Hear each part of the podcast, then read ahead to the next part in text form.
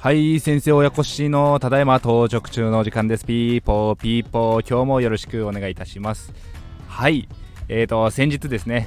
うちのエリアのあのー不動産投資家仲間の、えー仲間がですね融資承認がおりました。とツイッターで報告しておりました。おめでとうございます。パチパチパチ。ということであのツイッターで投稿されている条件しか知らないんですが数千万円の物件で、えー、と表面の利回りは25%だったかな。で現在満室ということでいやーすごいなと思ってですね。ちょっと何ありというか安い理由があるんですというふうには言われてましたけどもだとしても25%の物件いやおめでとうございます。まだ決済行ったわけではないとのことでしたが、まあ、無事決済というかあの契約までこぎつけれたらもうえー大丈夫なんじゃないかなということで、えーその時は宴をしましょう。おめでとうございます。はい今日はですねあのーチャリティーのお話をしたいと思います。寄付のお話ですね、まあ、寄付といえばお金で寄付するとか物資を寄付するとかいろいろあるかと思うんですが今回チャリティー本、えー本で寄付をするというものがあったりします。えーこれについてですねあのなんでこんな話をするかというと私がちょっと引っ越しを今準備してましていろんな、まあ、小説だったり実用実用書？あの、まあ、経営の本とかだったりですね不動産賃貸業に関わる本とかもいろいろあるんですけども不動産の本は置いておいて、えー昔の医学書だったりだ小説だとかですねやっぱりもうこれは読まんだろうなみたいなものがあるんですよ。でそういうものを一個一個ですねあのメルカリとかに出すとかブックオフさんとかに持っていくでもいいんですけどなかなかあのメルカリさんとかで最安だと300円とかなんですね。で300円で出品したとしてだいたい本だったらですね、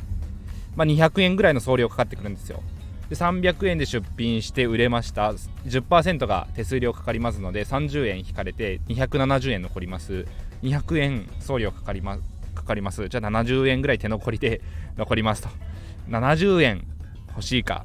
欲しいですね。欲しいんですけどよりかはあのチャリティー本というこのサービス使うとあのよっぽど昔の古いものでなければあの向こうでですね郵送を送ってで送られた先でまあ古本の売買をしてくださってというか買い取り価格を寄付しますと。で買い取り価格はそのチャリティーとして寄付した代わりにその事業者さんは、まあ、古本の売買で利益をいただくという形の仕組みみたいですね。いやすごい仕組みだなと思ってあの、まあ、本を手放したい方がいるっていうのと、まあ、それがチャリティー寄付につながるのならなおさらそういうサービスを利用したいという方がいてでまあ事業を継続的に続けていくために SDGs の取り込みにするために、えー古本の売買で利益を出されるということでで寄付された側も潤うと。もう三方よしだなということでいやこういう事業は素晴らしい目の付けどころが素晴らしいなと思って、えー私もちょうど本の整理をしていたところだったので活用させてもらっております。うちのエリアの学校でそういう取り組みしていたチラシというか昔の同窓会のたまたまチラシみたいなので見かけましたのでうちの奥さんがこんなんあるやんって言ってくださってそれで活用してみてます。はい。あとはですね何だったかな。生協コープさんとかでもえーとまあ、書き損じはがきだったりだとかあとは CD、DVD あとなぜか使い終わった切手。切手でも寄付ができますよというのがあって、えーそういう取り組みがあったので私もそれは参加してというか頑張ってますね。まああんまりはがきを書くことなくなったので書き損じはがきないんですけど以前勤めてた病院では初めて、えーと診察に来られた患者さんの状態把握というかあれから具合どうですかということで、えー、とはがきをですねお手紙書いたりしていた病院もありました。そういう取り組みででやっぱり状態がよくよくないとか芳しくない時には、まあ、電話一報入れてくれる患者さんとかもいたりしてあのハガキがあって気にかけてくださって嬉しかったですと言われる患者さんもいたりしてそういう取り組みしてた時期もありましたがその時はえらい書き損じハガキ出てしまってましたね。はい。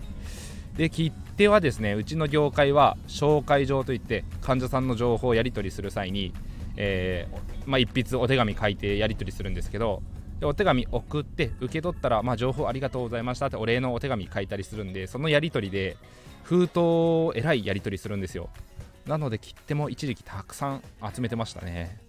それが、まあ、巡り巡って寄付につながるという話だったのであいいなと思いながら頑張ってました。そんな感じでですね意外と身近なところにまあお金だけではないそういうチャリティー活動っていうのが埋もれてるんだなというところがありましたので皆さんも、まあ、今ですね年度末に向けて、まあ、移動引っ越しが伴う時期でもあるかもしれませんし、えオフィス事務所の本の整理とかする際にそういうチャリティー本本の寄付というのがあったりしますのでぜひとも調べてみてください。それでは今日も聞いていただいてありがとうございました。明日からも頑張っていきましょう。バイバイ。